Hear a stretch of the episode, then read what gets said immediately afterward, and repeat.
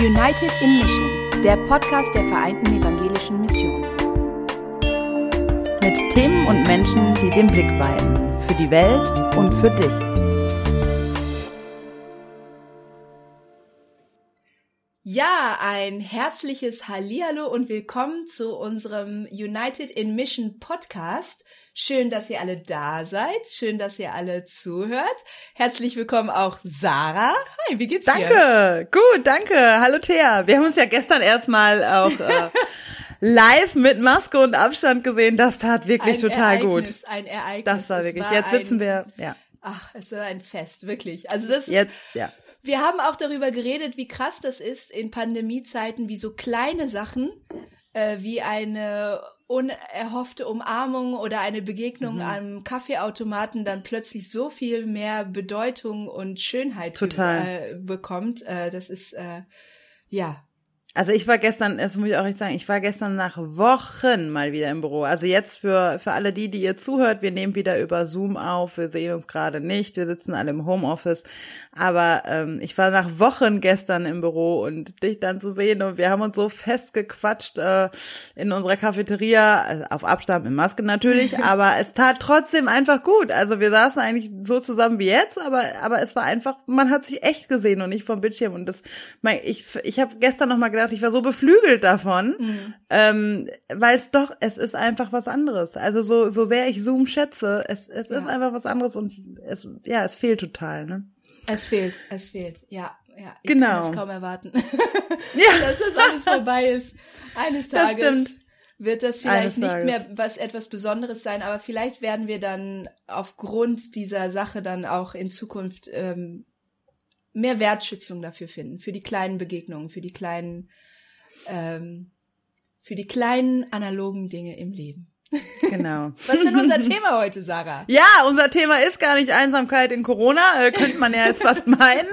Wir reden über Rassismus in äh, der Kirche und in der Theologie und ähm, haben dazu auch äh, ja zwei Menschen, die wir gleich interviewen. Dazu aber später mehr. Wir wollen euch ein bisschen mit hineinnehmen, warum wir als VEM eigentlich auch als Expertin in dem Bereich wahrgenommen werden. Viele Anfragen erreichen uns. Das hängt natürlich damit zusammen, dass wir nicht in dem Sinne ein klassisches Missionswerk sind, sondern dass wir seit 25 Jahren ähm, eine Gemeinschaft von Kirchen sind in Asien, Afrika und Deutschland. Das heißt, in unseren Strukturen so aufgestellt sind, dass wir auf allen Ebenen gleichberechtigt sind. Also unser Rat, unser höchstes Gre- Entscheidungsgremium eigentlich, ist ähm, mit äh, vier Leuten aus Asien, vier Leuten aus Afrika und vier Leuten aus Deutschland besetzt. Und all die Entscheidungen, die getroffen werden, die werden halt gleichberechtigt betroffen. Und ähm, das ist das ist, äh, das macht uns, ja, das macht uns nicht zu einem rassismusfreien Raum, aber das äh, macht uns auf jeden Fall zu einer Expertin in der, innerhalb der VEM, die einen Versuch gestartet hat, und zwar 1996, ihre Struktur so umzustellen, um damit auch gegen strukturellen Rassismus zu stehen.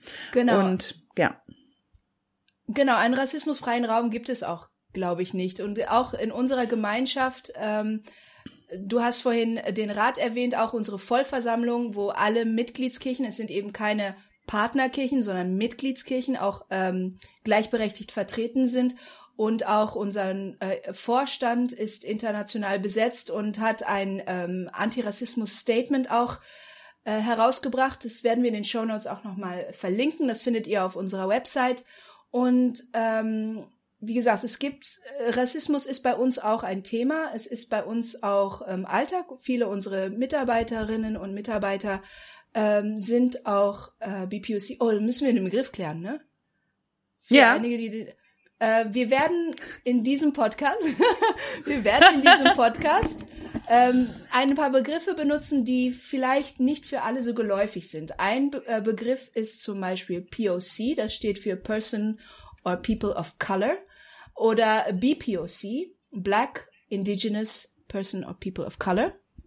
Und auf Deutsch gibt es nicht wirklich ein, ein gutes Äquivalent. Ja, da merkt man schon, dass wir, dass wir in Deutschland auch noch relativ am Anfang der Diskussion stehen zum Thema mhm. Rassismus. Mhm. Also klar äh, gibt es viele Bücher und viele Menschen haben sich mit dem Thema seit, seit einem Jahr nun fast schon auseinandergesetzt. Das Thema ist aber auch viel älter als ein mhm. Jahr, auch in Deutschland. Und ähm, aber man merkt an diesen Begrifflichkeiten, äh, dass wir doch, ja, wir haben kaum deutsche Begriffe, also schwarze Deutsche ist so ein so ein Begriff, aber dann, ne, da kommen wir auch noch in unserem Interview gleich drauf und so. Aber das äh, zeigt halt, äh, wie sehr wir am Anfang stehen, weil die Sprachfähigkeit einfach fehlt. Ja. Und das merken wir auch in unseren Bildungsseminaren. Wir bieten ja, also mein unser Kollege Lusungu und ich, wir bieten ja ähm, gemeinsam monatlich auch Seminare an zum Thema Rassismus und Kirche und wir merken einfach, dass Sprachfähigkeit zu fördern eins unserer größten Bildungsanliegen auch ist. Und dass auch die Anliegen äh, sind der Menschen, die die unsere Seminare besuchen, vielleicht auch die, die ihr unseren Podcast hört, ähm, dass wir, dass wir, dass wir dazu beitragen wollen, in der Kirche auch dialogfähig zu werden, Sprache zu finden, Begriffe mhm. zu erklären und selber auch Begriffe zu finden für das, was wir vielleicht empfinden, aber gar nicht ähm, in Worte fassen können bisher. Also das, ne, das ist ja, ist ja auch bei uns beiden ne? Also wir beide sind ja auch äh, People of Color äh, in einer weißen Mehrheitsgesellschaft und also für mich kann ich halt sagen, dass ich halt immer schon ein Empfinden dafür hatte, dass ich anders äh, bin, mhm. weil das wurde mir eigentlich von Geburt an auch so gespiegelt, aber dass ich ganz lange auch keine Begrifflichkeiten hatte, dass es auch eine Form äh, von, von Selbstreflexion war, eine Politisierung, eine Entwicklung in mir selber, Sprache zu finden und das war für mich irgendwie auch wie so ein, wie so ein Befreiungsprozess, dass ich, ich hatte Worte für das, was ich mein Leben lang gefunden hatte. Ich hatte Menschen, mit denen ich darüber reden kann, auch innerhalb der VEM ähm, und das ist sehr bereichernd. Und äh, was ich auch noch immer sehr wichtig finde und das auch am Anfang dieser Folge zu sagen ist, dass auch ich, auch wenn ich vom Rassismus betroffen bin, ähm, ich aber nicht frei davon bin, auch Rassismus auszuüben. Auch ich bin hier geboren, ja. auch ich habe internalisierten Rassismus, auch ich übe Rassismus auf und komme immer wieder an Punkte, wo ich Dinge neu hinterfragen muss, die tief drin in mir sitzen und ähm, die ich immer schon so gesehen habe oder so. Genau, und ich glaube, da ist es auch noch mal wichtig, ähm, wie du vorhin schon angedeutet hast, äh, mit den Seminaren und auch für diesen Podcast, dass wir so eine so einen Grundkonsens haben. Ja, wir wollen heute nicht darüber reden, ob es Rassismus gibt und oder versuchen ihn zu rechtfertigen in unserer Gesellschaft, in unserer Kirche. Ich glaube, gerade in Kirche ist es nochmal ein schwieriges Thema. Ähm, nein, wir gehen davon aus, dass es Rassismus gibt, dass es ein wichtiges Thema ist und äh, wir wollen auch nicht über Rassismus ähm, sprechen mit Menschen, die nicht selber davon betroffen sind. Ja, wir, mhm. wir als Moderatorinnen und auch unsere Gäste, das sind Leute, die wirklich aus ihrer persönlichen Erfahrung sprechen, die, ähm, die nicht nur BPO, äh, POC sind, sondern auch Christinnen und Christen und die in unserer Kirche aktiv sind als Hauptamtliche.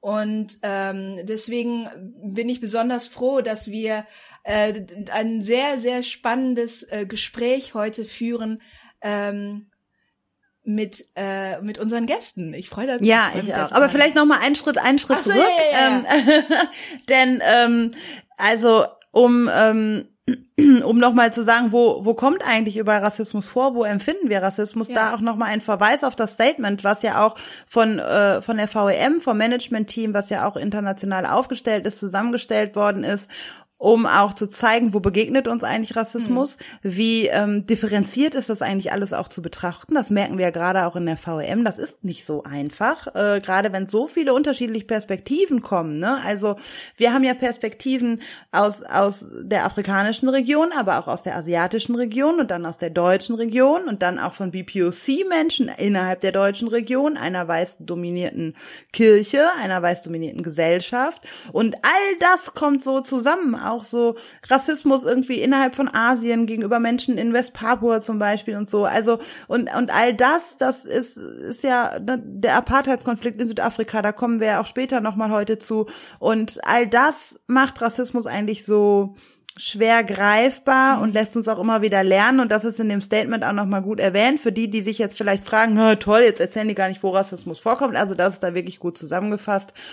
Genau, und deswegen sagen wir, das wollen wir hier heute gar nicht machen. Wir wollen richtig mit, mit unseren GästInnen ins Gespräch kommen und sie erzählen lassen, und zwar auf der Basis wir wissen, dass Rassismus gibt, das mhm. auch in der Kirche. Und man merkt, wir haben das Interview ja schon geführt, äh, man, man merkt jetzt gleich auch, dass gleich eine ganz andere Ebene entstanden ist. Und darauf äh, dürft ihr sehr gespannt sein, weil wir einfach eine Grundlage gelegt haben, einfach mal auch zu erzählen, weil wir glauben, dass es viel zu wenig Orte gibt, an denen Menschen auch wirklich, wie POC-Menschen innerhalb der Kirche, wirklich frei erzählen. Und deswegen bin ich Daniela und Quinton total dankbar, dass sie sehr offen und persönlich, aber auch mit einer Expertise, ja, sich mit uns unterhalten haben.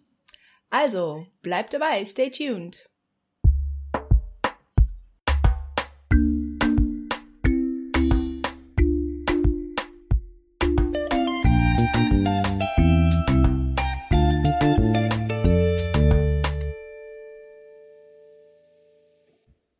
An dieser Stelle ist uns wichtig, euch eine Triggerwarnung mit auf den Weg zu geben. Es werden im Interview ähm, Rassismuserfahrungen geteilt, die euch vielleicht an der einen oder anderen Stelle selbst auch unverhofft treffen können. Deswegen eine kleine Warnung. Achtet auf euch selbst und wenn ihr jetzt das Gefühl habt, dass ihr dazu gerade nicht bereit seid, sowas zu hören, dann schaltet lieber ab, hört es an einem anderen Moment oder hört es euch auch gerne gar nicht an. Achtet vor allem auf euch und schaltet dann bei der nächsten Folge wieder ein.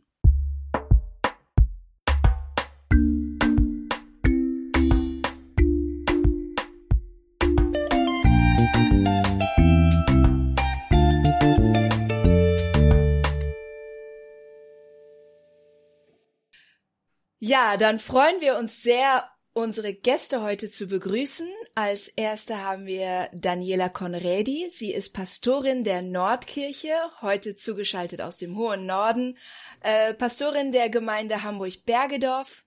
Und äh, wir freuen uns sehr, dass du hier bist. Und was wir immer unseren Gästen und Gästinnen fragen ist, was sind drei Dinge, die unsere Hörerinnen über dich wissen sollten? Das erste ist, ich bin schon 55 Jahre und ähm, finde das richtig cool, dass ich Pastorin geworden bin. Das zweite, ich fahre gerne Auto und zwar auch schnell.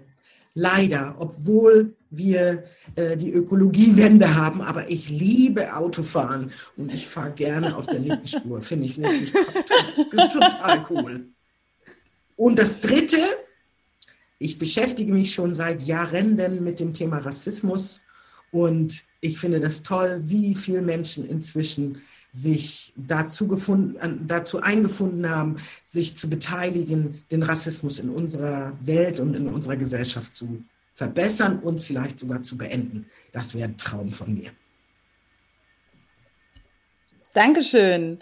Wir haben zwei Gäste hier und den nächsten Gast darf ich vorstellen. Ein Gast, mit dem ich sehr viel zusammenarbeiten darf zum Thema Rassismus in der Kirche und in der Theologie. Wir sind digital und analog vernetzt. Ähm, Quinton Caesar, Pfarrer in der evangelischen Kirche im Rheinland, ganz nah bei der VEM, nämlich auch im Kirchenkreis Wuppertal. Quinton, es ist total schön, äh, dass du hier bist. Ich könnte viel mehr als drei Sachen über dich erzählen. Aber was sind denn drei Dinge, die du meinst, die unsere HörerInnen von dir wissen sollten? Äh, ja, genau. Erstmal vielen Dank. Schön, dass ich da sein darf in diese tolle Runde. Genau, ich, äh, ja, der erste vielleicht wichtig äh, oder auch nicht, wie man sieht. Genau, ich bin verheiratet und ich habe drei Kinder. Ähm, das wäre so der erste, äh, äh, ja, Fakt über mich. Äh, als Familie haben wir so einen Sehnsuchtsort. Ich, da ich aus Südafrika komme, haben wir einen Sehnsuchtsort in Paternoster in Südafrika, wo meine Frau, wo meine Mutters Familie herkommt. Und wenn wir nach Südafrika fahren, dann ist das so, ähm, auch wenn wir so viel Auswahl haben, aber da, das muss dann auch immer sein. Ähm, und ich hoffe, dass die Kinder noch ein paar Jahre da mitmachen, immer dahin zu gehen, weil das ist so ein Ort, wo wir ganz, ganz gerne sind. Genau, und der dritte Punkt ist vielleicht dann nochmal, dass wir als Familie ganz gerne Carcassonne spielen, so eine, so eine Kartenspiel oder Brettspiel, äh, die wir sehr viele Stunden gerade jetzt in der Corona-Zeit miteinander verbringen. Und äh, genau, das äh, ist immer ganz schöne, gemütliche Runde und da kann man einfach mal ein bisschen aussteigen aus dem Alltag und mal was anderes äh, auch im Kopf haben als Arbeit und eben das, der lästige Thema Rassismus, die einen natürlich, äh, wenn man Hautfarbe wie ich das habe, die einfach nicht äh, loslässt. Ja, aufmerksame HörerInnen haben gemerkt, ihr habt beide biografisch mit äh, Rassismus zu tun. Ihr seid beides äh, Pfarrerinnen und Pfarrer, die selber auch von Rassismus betroffen sind und die ihr beide auch auf ganz unterschiedlichen Wegen ähm, zu dem Thema auch unterwegs seid, es zur Sprache bringt, Menschen empowert, aber auch Menschen aufklärt darüber, was Rassismus eigentlich bedeutet. Und deswegen haben wir euch auch heute hier eingeladen, ähm, um ein bisschen aus eurem Leben, aus eurem Berufsalltag zu berichten, aber auch darüber, wie so euer Blick ist auf ähm, Rassismus und Kirche, Rassismus als Pfarrerin, als Pfarrer in dieser weißen, dominanten Kirche. Ja, also wenn ich mal dazu gleich was sagen kann. Ja. Ähm, äh, das, äh, ich habe viel, also ich bin selber, ich bezeichne mich als Afrodeutsche oder auch als schwarze Deutsche. Der Begriff schwarze Deutsche ist für mich total wichtig, weil wir den äh, in den 1980er und 90er Jahren uns selbst gewählt haben. Ähm, und das äh, bringt unser Selbstbewusstsein zur Sprache oder macht uns deutlich. Auch äh, da gibt es immer Diskussionen darum, ob man schwarz genug ist oder nicht. Das finde ich entsetzlich. Also ich bin Afrodeutsche oder schwarze Deutsche und da möchte ich nicht mit niemandem drüber diskutieren. Und das ist schwer, zum Beispiel in der Kirche jemanden zu finden, der das einfach akzeptiert, wenn man sagt, so, ich bin schwarze Deutsche. Äh, dann ähm, geht es gleich los, dass sie sagen, ups, was? Äh, so schwarz sind sie doch gar nicht. Ähm, ja, also diese Diskussionen, das ist schon das Erste, was ich in Kirche wirklich schwer finde und anstrengend finde, jedes Mal wieder anzufangen, dass man darüber reden muss, wo, warum ist meine Hautfarbe nicht weiß? Das finde ich einfach super anstrengend. Und ähm, das ist, fällt mir sofort ein, wenn du das sagst, Sarah.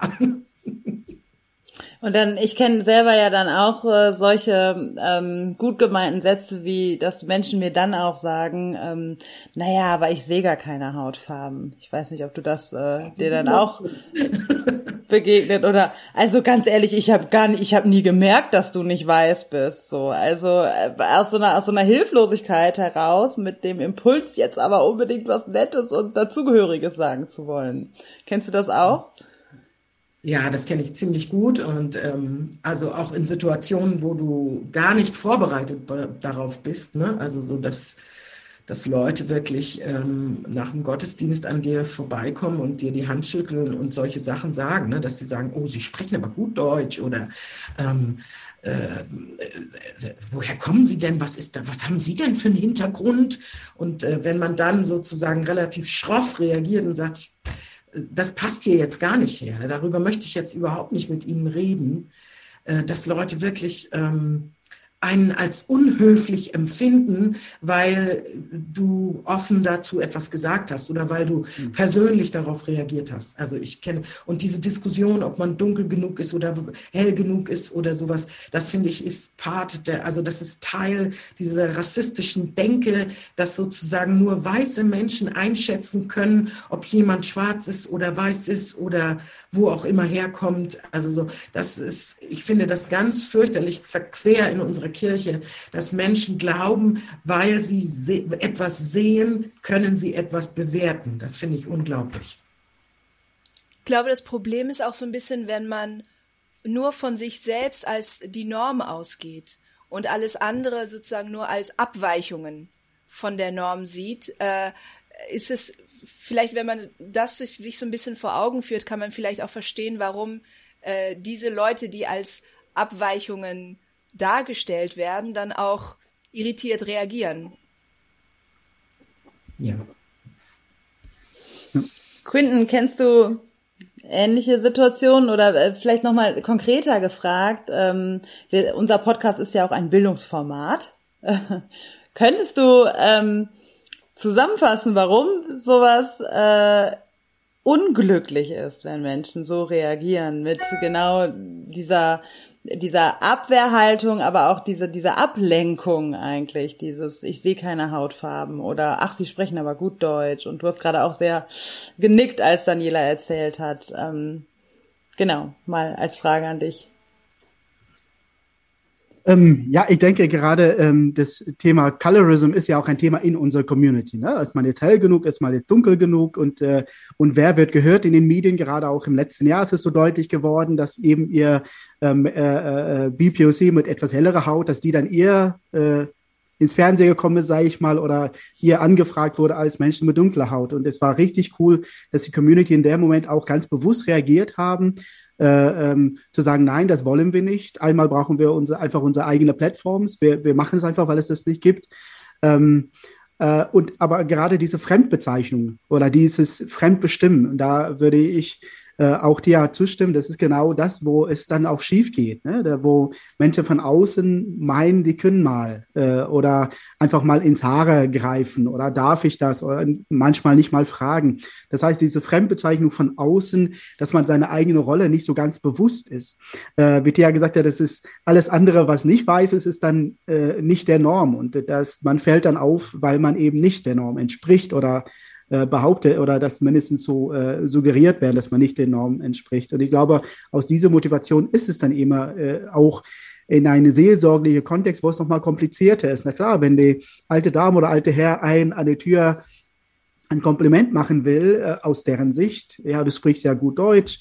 Ähm, in meinem Fall, weil ich aus Südafrika komme und erst seit 13 Jahren lebe, äh, es ist so beides. Äh, ich denke, dass ich natürlich denke, okay, gut, ich habe meinen Weg, ich bin meinen Weg gegangen, ich kann tatsächlich auch gut Deutsch mittlerweile und gleichzeitig ähm, äh, weil kenne ich auch weiße Deutsche, die nicht besonders gutes Deutsch sprechen oder wo man jetzt, äh, wo man dann auch nicht sagt, ja, aber du sprichst aber schlecht Deutsch. Das heißt, ähm, da wäre noch mal so eine äh, äh, ähm, äh, dieses von außen meinen, ich, ich wie ja eben wie Daniela gesagt, hat, ich darf eine Meinung haben. Nein, darfst du eigentlich nicht. äh, äh, oder wenn es nicht ein konstruktives Gespräch ist oder wo man tatsächlich der Kontext dafür auch stimmt. Genau.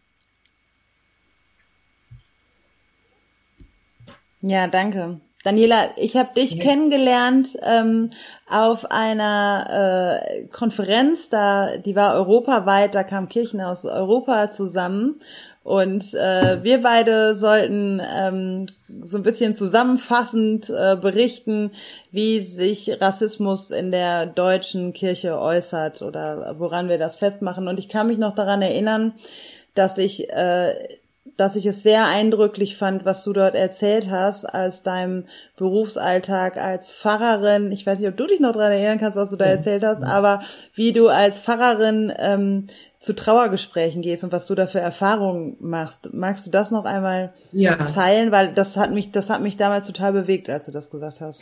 Also das, ähm, äh, also das ist eine übliche Situation gewesen, die ist mir nicht nur einmal passiert, aber ich erzähle sie anhand einer Pas äh, Situation, die mir wirklich persönlich passiert ist. Ich kam zu einem Trauergespräch, ich wurde angerufen, ich solle doch bitte zum Trauergespräch kommen, weil da ist jemand aus unserer Gemeinde, also aus meiner Gemeinde, in der ich Pastorin bin, gestorben. Also bin ich dahin marschiert, ähm, klingel an der Tür und die Tür wird ein Stückchen aufgemacht und dann wird die Tür wieder zugemacht. Sofort. Dumm.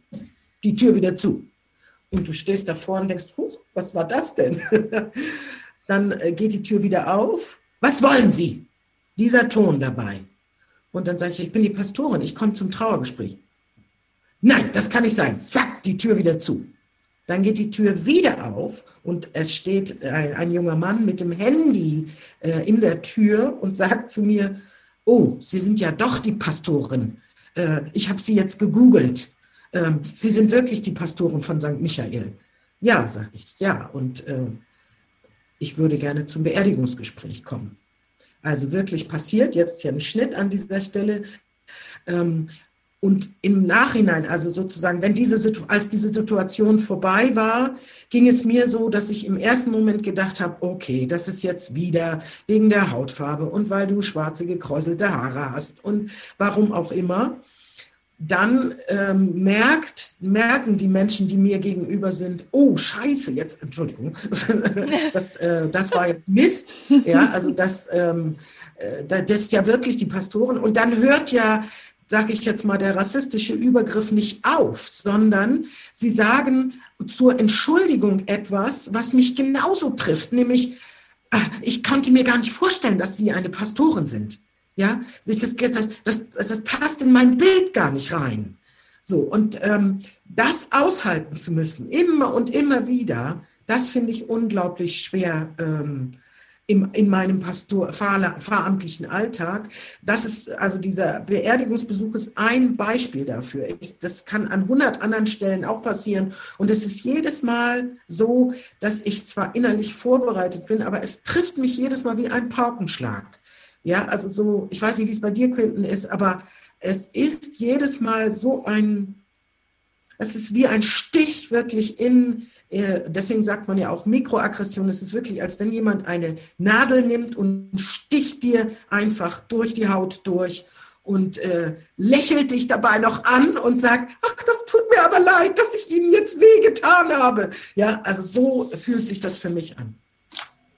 Ja, danke fürs Teilen. Ich finde das in so vielerlei Hinsicht einfach furchtbar aber die besondere Herausforderung besteht dann ja für dich als Fahrerin in dem Moment vor allem dann darin, deine Rolle wieder zu wechseln und die Seelsorgerin zu sein. Also diese Menschen, die dich gerade so verletzt haben, ja. nicht nur das wegzustecken, sondern so sehr darüber hinwegsehen zu müssen und dann die Rolle der Seelsorgerin einzunehmen, dass du dich um sie sorgst. Das finde ich also das finde ich, nochmal, das war so das, was mich beschäftigt hat, weil ich so dachte, boah, du kannst nicht nur einfach sagen, komm, lass gut sein, ich drehe mich um und mach mein Ding, sondern du musst jetzt für diese Menschen da sein. Das finde ich, das finde ich wirklich, wirklich heftig. Ähm, und wenn dann jemand sagt, ach, Hautfarbe sehe ich nicht, dann denke ich, sind so Beispiele doch sehr, sehr äh, prägnant dafür, dass es anscheinend ja genug Menschen gibt, die in dieser Welt unsere Hautfarbe sehen.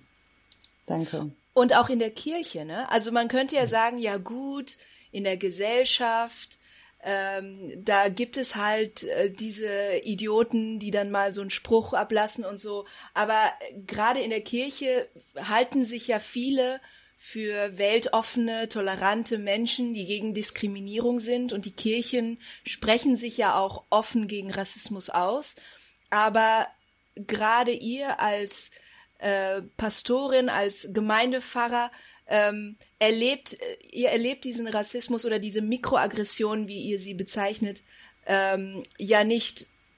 Das sind ja keine Einzelfälle. Ne? Das sind, das ist euer Alltag in der Kirche, nicht nur als Christinnen und äh, als Christ oder als Christin, sondern als ähm, als ja Führungspersönlichkeiten in, in, innerhalb dieser Gemeinden und innerhalb dieser Kirchen.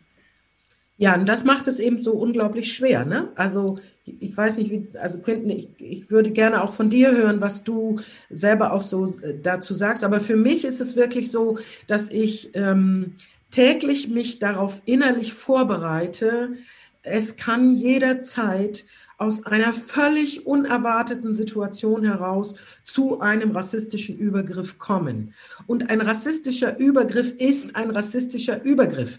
Also es ist nicht so, es gibt so viele Weiße, die dann sagen, na ja, also jetzt seien Sie mal nicht so empfindlich, ja. So, aber ein rassistischer Übergriff ist ein rassistischer Übergriff. Ich sage das ganz deutlich. Wenn ich den als rassistischen Übergriff kennzeichne, ist das ein Übergriff? Und das zum Beispiel wollen viele, viele Menschen der weißen Mehrheitsgesellschaft und auch innerhalb meiner Kirche nicht verstehen.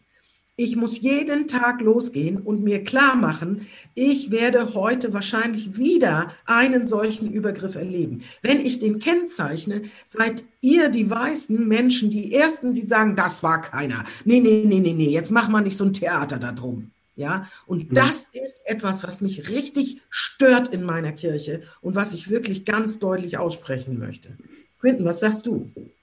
Genau, und ich denke, das ist nur mal so als erster, ich sehe es genauso. Einmal würde ich auch sagen, dieser Begriff auch Mikroaggression, das ist vielleicht auch manchmal irreführend, denn es ist, äh, äh, ähm, es ist eine rassistische Übergriff. Äh, ich denke, dass es manchmal mit Mikroaggression vielleicht so ein bisschen auch äh, der Gefahr läuft, verharmlost zu werden. Das ist ja kein, ist ja nur so ein Stichelei. Natürlich äh, äh, äh gibt es auch die Nazis, die einen zusammenprügeln, aber es gibt diese alltägliche Rassismus und ich erlebe es genauso wie du.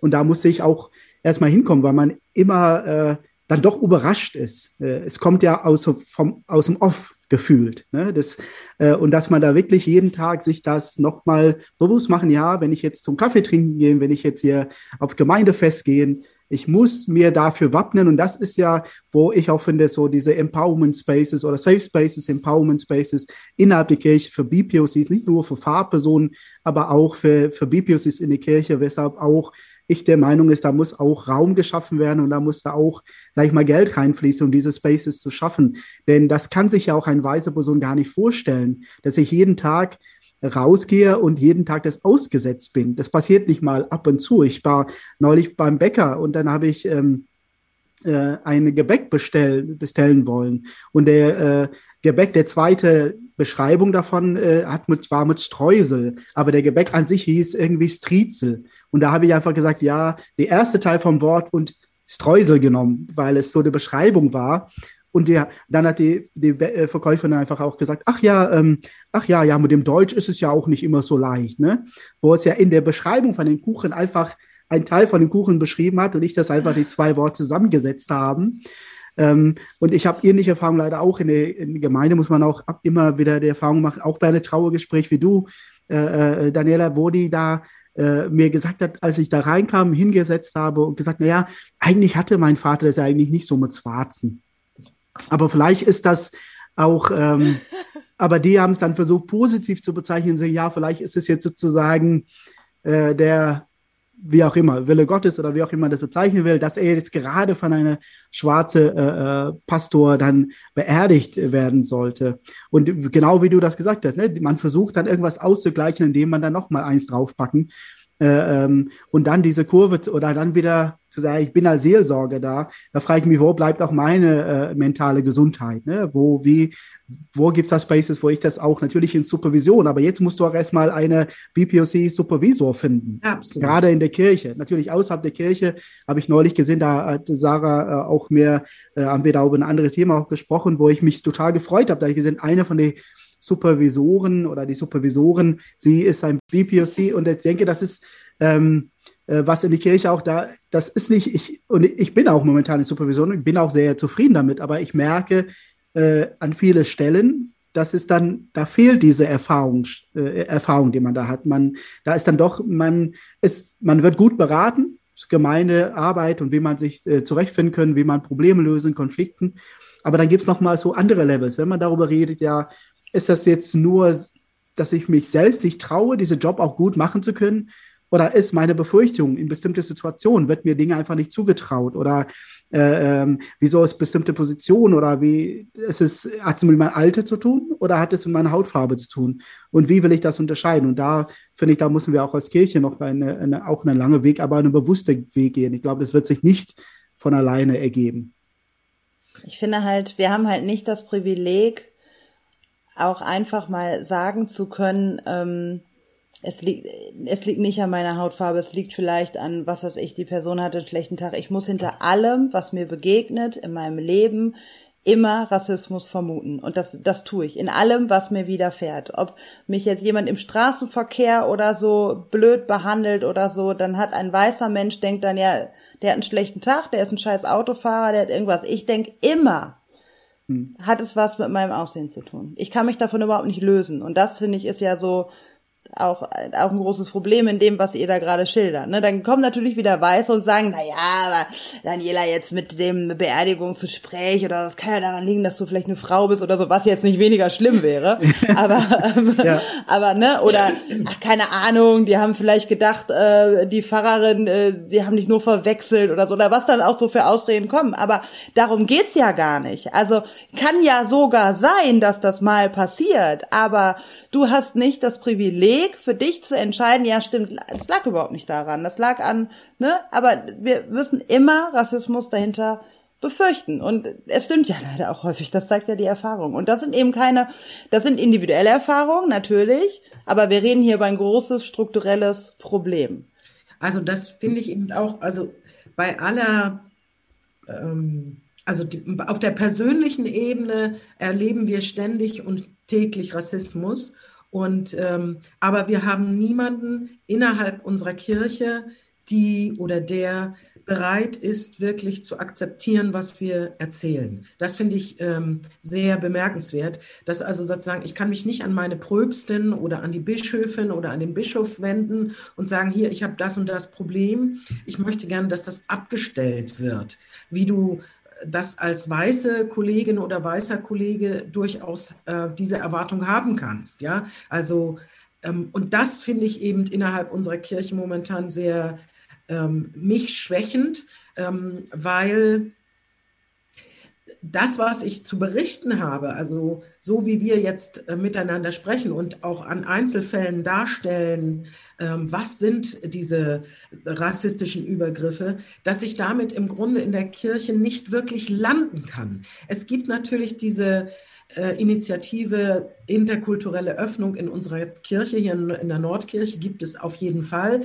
Ich habe mich da sehr beteiligt, aber es blendet eben die persönliche Ebene hm. von Pastorinnen und Pastoren oder hm. Mitarbeitenden der Kirche komplett aus und bildet und versucht auf einer Metaebene, auf einer, auf einer hm. gedachten Ebene ähm, eine sogenannte kulturelle Öffnung hinzubekommen. Und das wiederum führt für mich dazu, dass ich schon sozusagen auf der halben Strecke des Weges relativ ernüchtert bin und sage, also Kirche, ich dachte, ihr wollt jetzt mal auf Leute wie mich, ähm, BPOCs aus der ganzen Kirche von Nord nach Süd, von West nach Ost mal zu, ihr wollt dazuhören, aber ihr tut es nicht wirklich, weil ihr auf einer Metaebene diskutiert. Ich, ich nenne das Metaebene, ich sage mal auf einer, ich sage mal auf der Papiertigerebene, ja, also äh, wo Dinge toll aufgeschrieben werden und wunderbar festgehalten werden und Fazits, äh, Fazits gebildet werden und Handlungsempfehlungen ausgesprochen werden.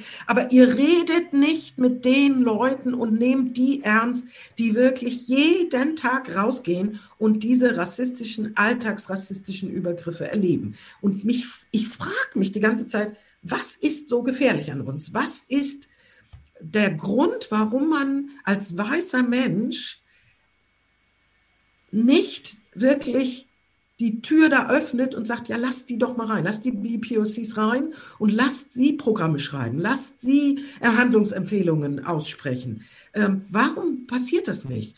Ähm, und ich glaube, da, also darüber will ich mit euch gerne mal sprechen. Ich, ich, will hier nicht die Moderation an mich nehmen, aber das ist eine echte Frage, die ich nicht äh, in der Tiefe beantworten kann. Was an uns, wir sind sehr wenige Menschen, wir sind, ähm, aber die, die sich wirklich gegen Rassismus aufgemacht haben, sind laut. Die fangen an, wirklich auf die Pauke zu hauen und zu sagen, Kirche, ihr könnt nicht mehr so weitermachen. Ja, ihr könnt hier nicht Partnerschaftsarbeit und Antirassismus-Pamphlete äh, und sonst was rausbringen und äh, Rassismus ist Sünde hier ins Netz knallen.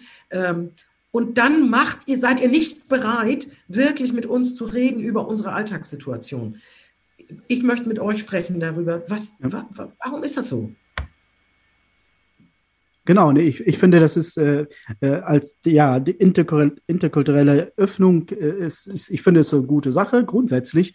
Allerdings glaube ich, man setzt einfach irgendwo falsch an. Äh, ich denke, man muss sich natürlich als weiße Kirche aus meiner Sicht erstmal mit seiner eigenen Weisheit oder Weissein auseinandersetzen. Und ich glaube, dass solange das nicht äh, passiert, wird auch diese Augenhöhe gar nicht erreicht werden können. Wir können ja gar nicht äh, sich auf die Verletzungen von den äh, gegenüber von den BPOCs. Sie können sich ja gar nicht auf die Lebensrealität ein, weil sie sich ja auch gar nicht mit ihrer eigenen Weisheit. Deshalb kann auch Menschen sagen, und das habe ich in die Sarah auch äh, bei auch irgendwo in Kirchen, Kirchenkontext erlebt, dass man eben sagt, ja, ich setze mich schon seit 30 Jahren gegen Rassismus ein.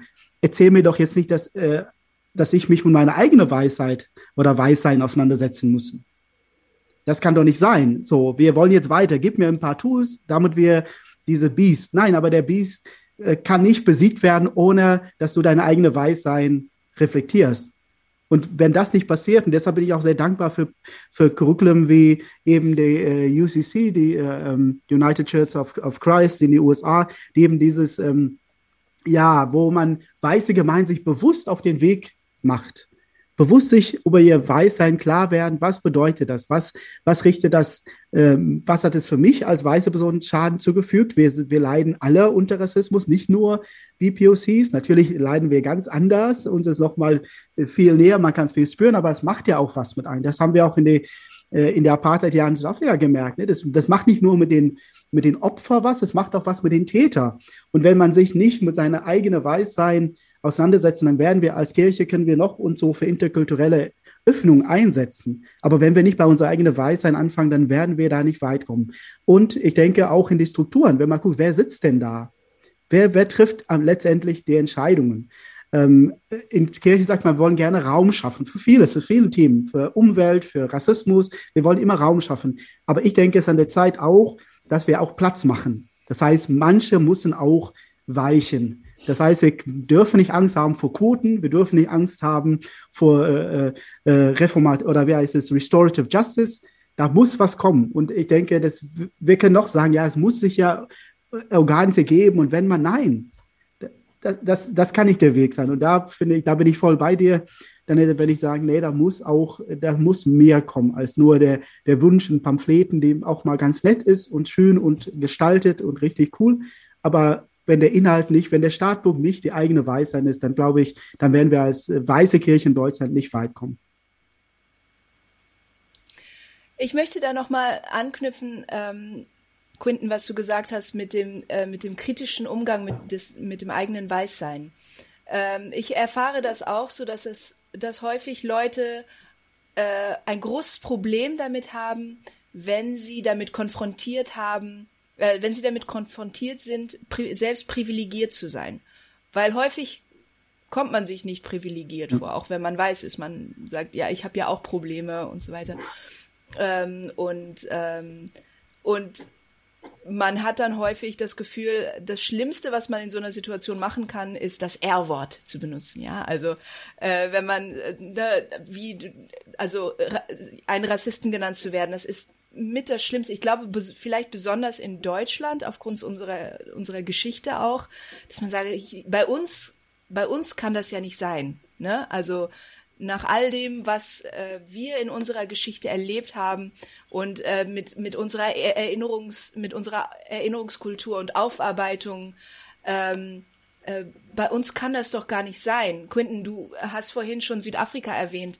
Ähm, ist diese Empfindlichkeit ähm, vor, stärker in Deutschland oder ist das jetzt, ist es irgendwie zu kurz gegriffen?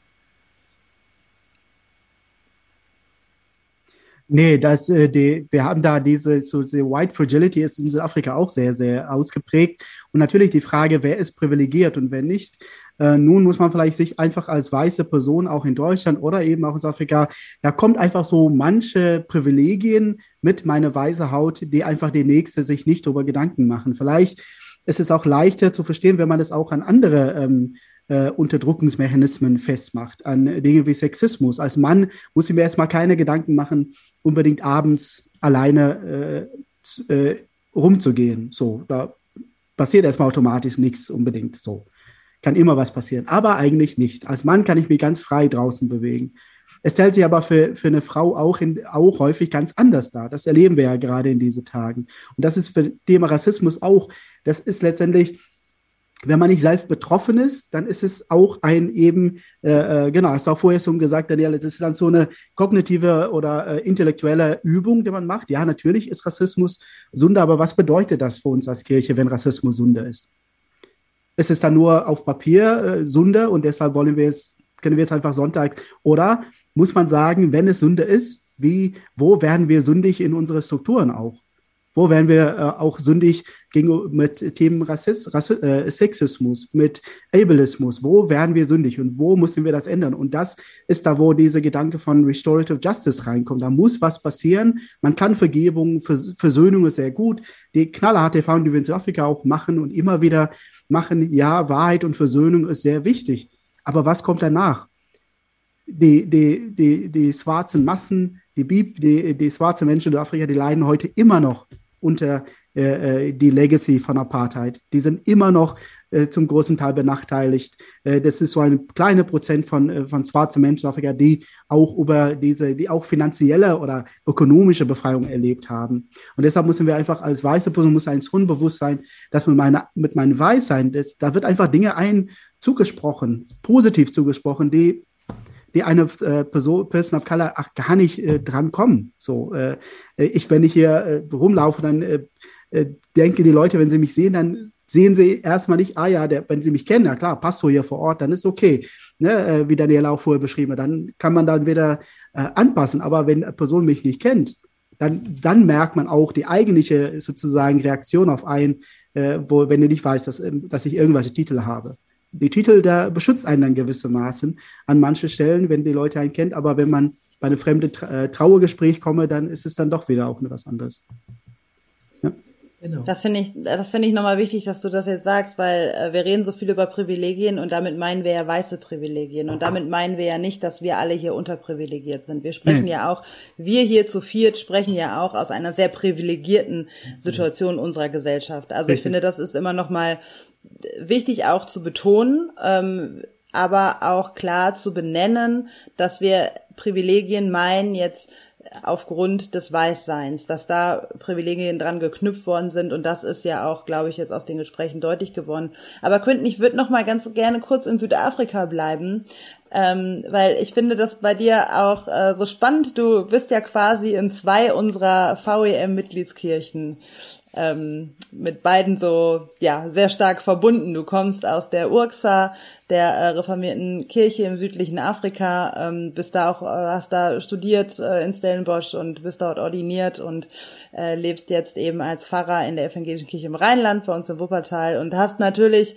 du bist ja voll der Experte, du bist auch jetzt äh, bei unserem Länderseminar für südliche Afrika als Referent mit dabei und so, weil du einfach diese beiden Perspektiven ja sehr authentisch auch ähm, und echt einfach ja siehst, erlebt hast und da einfach eine unglaubliche Bereicherung auch bist. Was würdest du denn sagen? Du hast es gerade schon so ein bisschen angeschnitten.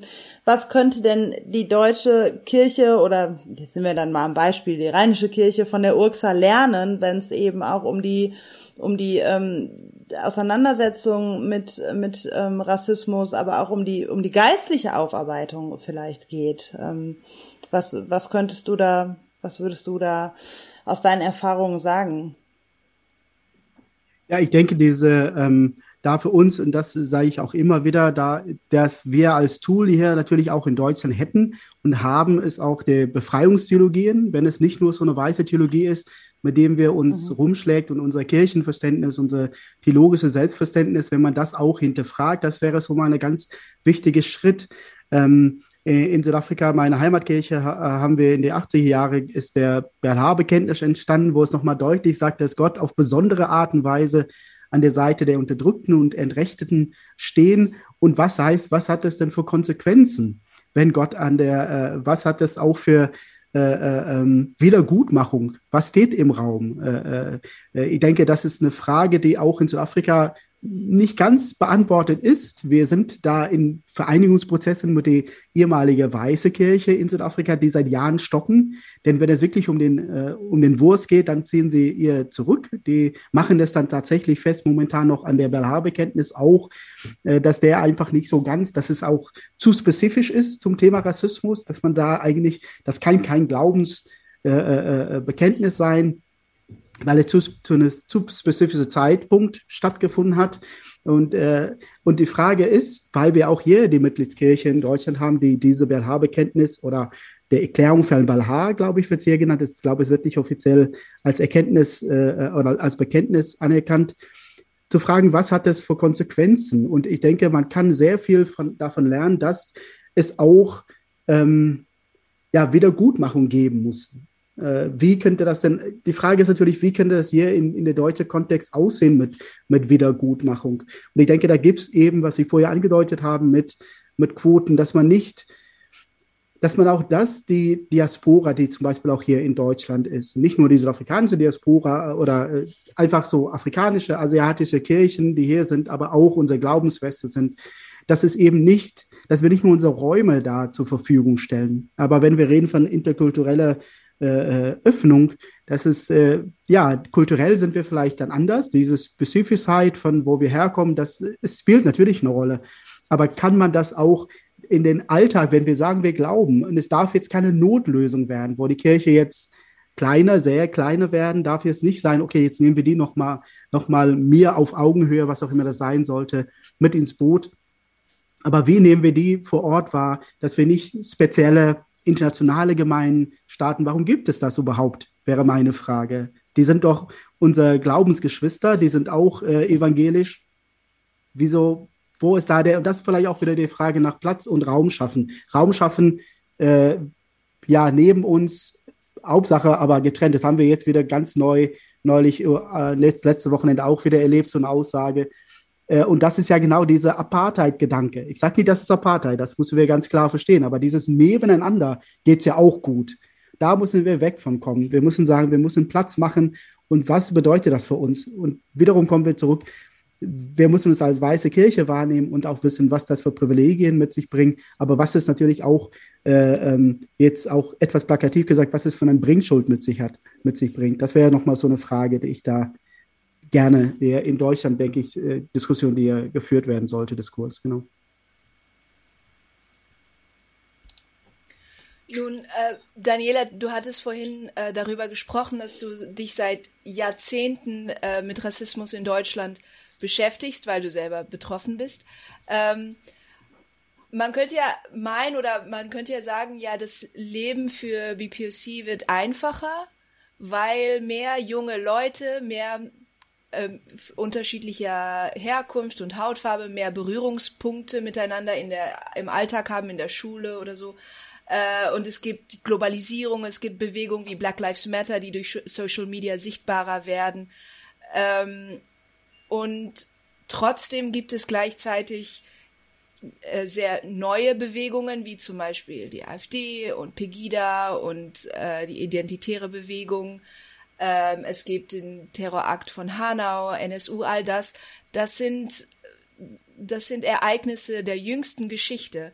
Äh, was würdest du sagen? Wird es besser? Oder äh, bleibt es gleich? Gibt es da, äh, ist es einfach nur weniger sichtbar? Ist es ein, ähm, ist es etwas, was besser wird, ähm, wenn, äh, ja, wenn, wenn die jüngere Generation jetzt älter wird und äh, sozusagen ihre eigenen Erfahrungen mehr ins Spiel bringen? Ähm, ist es so, da, dadurch, dass BPOC jetzt auch sichtbarer werden, zum Beispiel auch in den Medien, ähm, dass dadurch, dass man einfach auch mehr Bezugspersonen hat, ähm, die man vielleicht vor 20 Jahren nicht so hatte ähm, hm. oder vor 50 Jahren. Äh, was, was, was würdest du sagen? Als ich äh, Kind war, bin, ähm, war es so, dass ich mir wirklich immer gewünscht habe, dass es Menschen gibt, die so aussehen wie ich. Ich habe mich zu denen besonders hingezogen gefühlt, vor allen Dingen, weil ich mich so unendlich einsam gefühlt habe, ähm, weil es einfach so gut wie keine BPOCs in meiner Umgebung gab. Ähm, das hat sich wirklich verändert seit 1965. Es gibt deutlich mehr Menschen verschiedenster Hintergründe, BPOCs aus der ganzen Welt, die inzwischen hier in Deutschland leben. Das tut gut, das tut gut. Ich weiß nicht, wie es dir geht, Quentin, aber es ist einfach, oder dir, Sarah, oder dir, Thea, es ist einfach gut zu wissen, ich brauche nicht wirklich weit, da finde ich BPOCs, die ticken wie ich, die die gleichen Erfahrungen machen wie ich. Das hat sich wirklich verändert. Das finde ich großartig. Ich habe ähm, angefangen, antirassistische Arbeit zu machen ähm, als ich im Studium war und dann äh, junge Pastorin als Frauenwerksleiterin. Ich habe ein Frauenwerk geleitet als erstes. Und ähm, in diesem Rahmen habe ich festgestellt, dass viele Frauen natürlich unter äh, ähm, äh, Sexismus leiden und, und das auch artikulieren möchten und dafür einen Raum brauchen, so wie du das vorhin beschrieben hast. Aber gleichzeitig habe ich gemerkt, es sind alles weiße Frauen, die komischerweise dann bei dem Thema Rassismus blind werden. Ja, also da, äh, du denkst ja. ja, Mensch, die erleben Sexismus, jetzt müssten sie ja eigentlich bei Rassismus, müssten sie, da müssten ihnen alle Antennen wachsen, ja? Nee. Ist nur so nicht. Also darum habe ich, das war meine erste Erfahrung in Kirche als junge Pastorin, dass ich festgestellt habe, es, das heißt, wenn wir Leid erfahren, heißt das nicht, dass wir uns automatisch solidarisieren. Das ist eine große theologische Frage. Heißt das, also das ist auch die Frage an die Befreiungstheologie an, für mich, also gemeinsame Leiterfahrungen oder Leiterfahrungen an sich heißen, bedeuten nicht automatisch, dass du auch Leiterfahrungen anderer wirklich in der Tiefe teilen kannst. Und da, das ist für mich eine, eine Frage, auch in unserer, eine Glaubensfrage und eine, eine theologische Frage, an der ich äh, sehr rumknacke. Wie kriegen wir eigentlich Menschen, äh, auch weiße Menschen dazu, wirklich zu verstehen, was unsere Fragen sind, was unsere Themen sind als BPOCs. Also an der Stelle, was will ich damit sagen? Ich, habe also als Frauenwerksleiterin gesehen, dass viele Frauen unter, Leid, äh, unter ähm, ähm, Machismo und, und über, unter ähm, männlicher Dominanz und dergleichen gelitten haben. Aber sie waren nicht automatisch auf meiner Seite oder mit mir, wenn es darum ging, äh, auch rassistische Übergriffe innerhalb der Frauenbewegung zum Beispiel aufzudecken. Das ist zum Beispiel ein, ein, ein Thema, was, ich, was mich die ganze Zeit begleitet und was letztlich nicht dazu geführt hat, dass ich überzeugt bin, dass zum Beispiel die Frauen aus der Frauenbewegung wirklich ähm, äh, in, der, in antirassistischen Fragen wirklich an meiner Seite sind, sondern das sind oft eben äh, Bekenntnisse, die aber in der Tiefe und in, der, in den Handlungen eben sich nicht widerspiegeln, sondern da habe ich genauso mit rassistischen Übergriffen zu rechnen, wie ich das sozusagen in der ansonsten weißen Mehrheitsgesellschaft habe. Ähm, du hast mich gefragt, ob sich was verändert hat. Natürlich hat sich letztlich was verändert. Kirche hat sich schon seit geraumer Zeit immer wieder auch mit diesen Fragen auseinandersetzen wollen. Das ist ja erstmal großartig, ja, dass sich, dass sich Kirche überhaupt das zum Thema nimmt und dabei auch Fragen der Kolonialgeschichte endlich mal anfasst oder äh, Fragen der, des gesellschaftlichen Rassismus in Deutschland, Fragen des, ähm, des äh, entstehenden Popula äh, Populismus und der Rechtsorientierung von Menschen, vor allen Dingen auch in den neuen Bundesländern, die heute gar keine neuen Bundesländer mehr sind. Aber da hat sich Kirche ja schon immer Gedanken zu gemacht. Ähm, und insofern finde ich, hat sich Kirche auch bewegt und hat sich auch Gesellschaft bewegt. Was ich kritisiere ist, dass die Beteiligung der Menschen, die das wirklich betrifft, fast immer nicht stattfindet. Das ist bei äh, den Gesetzgebungen nicht gewesen. Das ist jetzt auch innerhalb des interkulturellen Prozesses, nicht innerhalb der Kirchen, finde ich zu wenig. Also man hört uns, aber wir dürfen nicht wirklich mitbestimmen, wenn es um gesetzliche Test, Texte geht, wenn es um Quoten geht, wenn es um, um äh, Machtaufteilung geht, sind äh, BPOCs leider nicht beteiligt ähm, sondern, also bei uns ist es jedenfalls in der Nordkirche so, wir haben jetzt auf der, auf der Gemeindebasis sehr gut gearbeitet und haben viele, viele Punkte aufgelegt und auch Rassismus äh, in, in Alltagssituationen und in den Gemeinden verdeutlicht. Aber jetzt ist das auf der nächsthöheren Ebene innerhalb unserer Kirche und da sind wir plötzlich wieder nicht dabei. Und das Argument ist oft, ja, ihr seid zu wenig, es gibt so wenige, es sind nicht alle so gebildet, ja, so. Es, kann, es, es gibt eben keine schwarzen Pröbstinnen oder es gibt keinen schwarzen Bischof oder sowas, ja. Und dann sage ich wirklich, ich bin jetzt mal ganz provokativ, warum gibt es die nicht? Ja. Da sind doch Leute da. Warum gibt es die nicht? Warum haben die keinen direkten Zugang? Ja? Warum sind sie in den Wahlprozessen nicht vorhanden? Warum sieht man sie einfach nicht? Ja, es gibt genug mittlerweile, die wirklich auch äh, in diesem Bereich ähm, qualifiziert sind und sein könnten.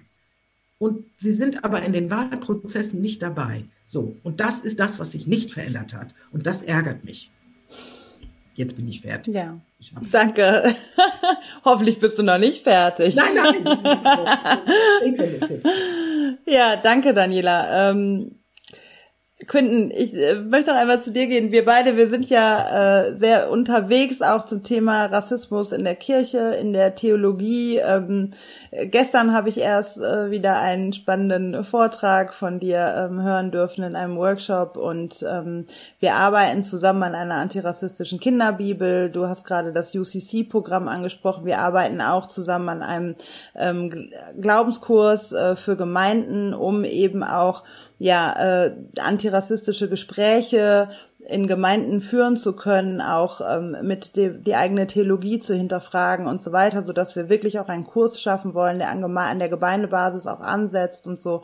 Also wir sind so an vielen Baustellen miteinander vernetzt zu dem Thema und ich sage immer, ich bin eigentlich sehr hoffnungsvoll unterwegs. Vielleicht ist es naiv. Ähm, aber äh, wo würdest du sagen, ähm, wo siehst du bei allen Herausforderungen, die das Thema mit sich bringt, keine Frage. Ich glaube, die sind jetzt auch jetzt auch in diesem Podcast schon sehr deutlich geworden und die möchte ich auch nicht romantisieren, die möchte ich auch nicht wegreden. Aber vielleicht noch mal so, so einen positiven Ausblick. Wo siehst du Hoffnungszeichen bezüglich der antirassistischen Aufarbeitung der eigenen Geschichte, des, des, der eigenen Theologie, der Kirche, der Strukturen, wo begegnet dir das in dem, was du, was du tust und wo du, in welchen Kreisen du unterwegs bist? Genau, ich würde es auch wie Daniela sehen, dass ich gerade auch viel Kraft schöpfe, indem diese Vernetzung, die jetzt in den letzten Jahren aus meiner Sicht so, oder wo ich jetzt in diese, in diese Netzwerk reingekommen bin von BPOC, äh, Menschen hier in, in, in unserer Kirche, das gibt mir selbst, macht mir sehr viel Mut und auch äh, die viele Allies, die ich kennengelernt habe über die letzte, letzten Jahr, die eben sich bewusst auch auf diese antirassistische äh, äh, ähm, Weg gemacht haben, die eben das, was äh, Daniela vorher beschrieben hat, geteilte Leid ist halt leider Gottes nicht eine Voraussetzung. Wenn man Befreiungstheologie, du hast gesagt, du hast auch Fragen an Befreiungstheologie und ich weiß, eine Kritik auch an James Cone ist auch, dass er der gekreuzigte Jesus da so äh, hat. Nur James Cone auch äh, später nochmal deutlich gemacht, dass unsere Aufgabe ist, die Gekreuzigte vom Kreuz zu holen. Und ich glaube, genau, genau da hakt's ja, dass man, sobald es dann an den Eingemachten geht, wenn eine Feministin, eine weiße Feministin dann sagt, nee, deshalb gibt's ja, gab's, ist ja auch diese Womanist Theology, weil es gerade das sozusagen nochmal deutlich machen will. Und Womanist Theology ist feministische Theologie. Und die Frage ist, äh, äh ähm, wo ja, wo schafft man diese Hoffnungsräume? Und ich denke, ich als Theologe und äh, als Mensch denke ich, dass wir auch da sind, auch Hoffnung zu schaffen in dieser Welt. Wir können auch für Zeichen der Hoffnung sein. Und viele davon habe ich gesehen in diese BPOC, Empowerment-Netzwerke, aber auch in die Allies, die sich auch bewusst antirassistisch äh, äh, bilden. Ich denke, dass diese Weg sozusagen, dass man nicht immer, äh, wenn man das Wort Rassismus oder äh, rassistisches Verhalten ansprechen, dass das nicht, dass es nicht mehr dieses böse Wort äh, sein sollte. Wir brauchen dieses Wort Rassismus nicht, weil wir denken, es gibt irgendwas wie Rasse. Nein, wir brauchen dieses Wort, um bestimmte Phänomene zu beschreiben zu können, zu identifizieren, beschreiben und dann abzubauen. Wenn wir das nicht machen, dann werden wir nicht eine antirassistische Gesellschaft oder Kirche äh, herbeiführen können, weil wir eben das nicht beschreiben können, wo wir zu tun haben. Äh, Sarah es auch vorher genannt, dieses Colorblindness. Ich sehe keine Farbe. Nun, wenn du keine Farbe siehst, dann siehst du auch nicht das, wo, womit BPOC-Menschen jeden Tag zu kämpfen haben.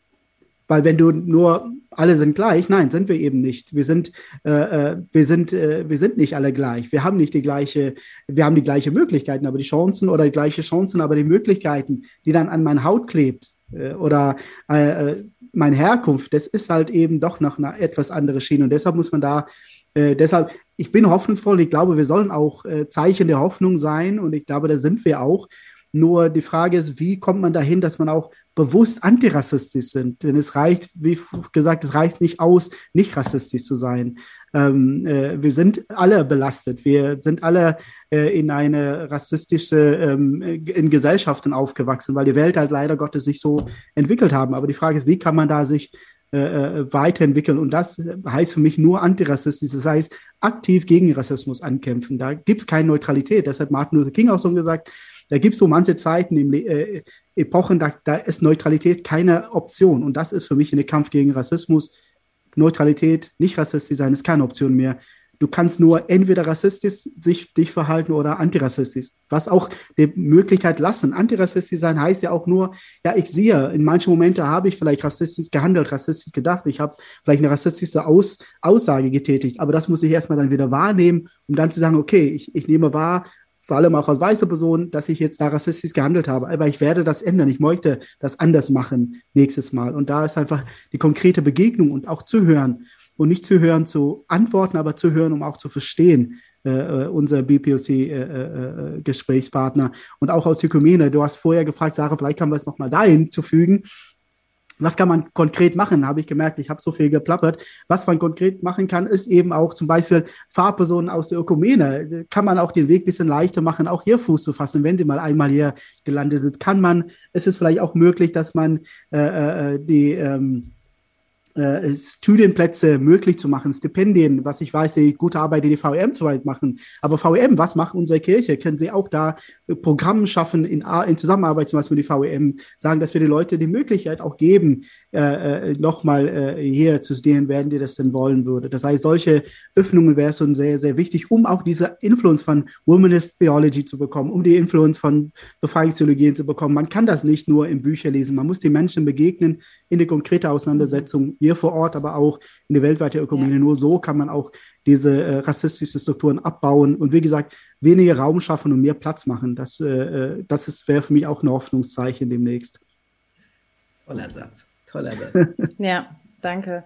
Jetzt haben wir, jetzt stelle ich mir vor, hier unsere HörerInnen mehrheitlich weiß, hören das alles und sind erstmal wahrscheinlich, ähm, wenn ich so von Tupoka Ogette so die Abwehrmechanismen so durchgehe, ähm, da schreibt sie auch in ihrem Buch Exit Racism, was übrigens ein Must-Read ist für alle, die jetzt, äh, die es noch nicht gelesen haben und hier gerade zuhören. Ähm, wir verlinken das auch nochmal in den Show Notes.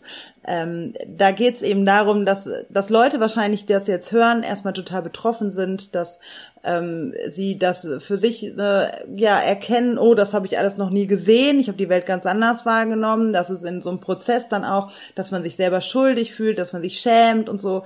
Also das sind alles so ja auch auch so Prozesse, die man die man durchläuft in der ähm, für für BPOCs in der Politisierung äh, und auch in der Selbstreflexion äh, von weißen Menschen, ähm, wenn sie sich rassismuskritisch ähm, hinterfragen und damit auch selbstreflexiv auseinandersetzen setzen. Aber äh, stehen vielleicht jetzt auch gerade so am Ende des Podcasts jetzt mit einem großen Fragezeichen da so, was kann ich denn jetzt machen? Ich, ich will ja gerne und hier sind bestimmt auch viele, die es hören, die auch schon ein paar Bücher gelesen haben und das merke ich auch immer wieder, die sich dann so auseinandersetzen damit, ja, aber was können wir denn jetzt konkret auch als Kirche tun? Was kann ich als, als Mensch, ob ich jetzt ehrenamtlich oder hauptamtlich bin, wie wir, was kann ich, wie kann ich denn auch wirklich Ally sein, Verbündete sein, wirklich was bewirken? Was würdet ihr da sagen, was, um unsere, um unsere HörerInnen jetzt am Ende nicht so alleine stehen äh, zu lassen, sondern Quentin, du hast jetzt ein paar Sachen schon gesagt, aber das ist ja auch eher so strukturell ähm, mhm. von der Leitungsebene. Es wäre natürlich schön, wenn auch diese Menschen zuhören würden und das in die Wege leiten würden, aber ich äh, vermute, dass die Mehrzahl der Menschen eher nicht in der Leitungsebene sind, die das hier hören. Und ähm, was würdet ihr da sagen? Was, was, was können sie tun? Ich also wenn ich anfangen darf, ähm, äh, ich finde, äh, die Menschen tun ganz, ganz viel, wenn sie wirklich zuhören. Wenn sie wirklich äh, sich zutrauen, aktiv zuzuhören und dementsprechend auch das äh, wahrzunehmen, was wir als BPOCs sagen. Äh, und dann eben nicht sofort in so ein Handeln äh, verfallen, weil sie dadurch auch ihre weiße Dominanz ganz schnell wieder aus, aber ausagieren, sondern sie das auch aushalten, einen Moment lang diese Ohnmacht auch aushalten und dann gemeinsam mit uns nach Wegen suchen. Das finde ich total wichtig. Also, das heißt, die in, innerhalb unserer kirchlichen Strukturen können wir natürlich nicht pling irgendwas ändern. Aber das, was äh, ich toll fand eben an Quintons ähm, Statement, ist zu sagen, lasst uns auf der Gemeindeebene oder auf der äh, Kirchenkreisebene anfangen, Türen zu öffnen. Aber wir öffnen sie gemeinsam mit den BPOCs und nicht, wir öffnen sie für die BPOCs. Das mhm. will ich gar nicht. Ja, ja es, es gibt, wir sind äh, genauso gehalten, uns zu bilden, weiterzubilden, fortzukommen, genauso wie alle anderen Menschen auch. Und Deswegen geht es nur mit uns gemeinsam, aber nicht für uns. Ich bin kein Opfer. Ich bin jemand, die aktiv äh, beteiligt werden will an den Prozessen. Wenn das weiße Menschen schaffen, auf, in, auf ihren, in ihrem Kontext, in ihrem äh, Lebensraum, ähm, zuhören und dann gemeinsam gehen, das finde ich, mhm. das finde ich einen Ansatz. Ja, danke. Quinn, genau, da würde ich. Ein Schlusswort? Genau, genau, da würde ich auch äh, anschließen. Ich, ähm, äh, zuhören finde ich eine richtig äh, wichtige Schritt. Nur wenn wir zuhören, zu verstehen und nicht nur zu antworten, so kann man auch gemeinsam die Zukunft gestalten. Wir müssen das. Um Rassismus zu bekämpfen, brauchen wir unsere weiße Allies. Wir können nicht nur als BPOCs, werden wir nicht diese äh, Organis äh, Organismus, Rassismus abbauen können ohne eure Hilfe. Und ich denke, der, eine ganz gute Startpunkt ist eben es ist auch befreiend, es wird auch befreiend sein, über seine eigene Weisheit sich mit, damit auseinanderzusetzen. Es tut erstmal weh, aber glaub mir, als, als BPOC oder als BPOC kann ich nur sagen, dass natürlich, das tut krass weh.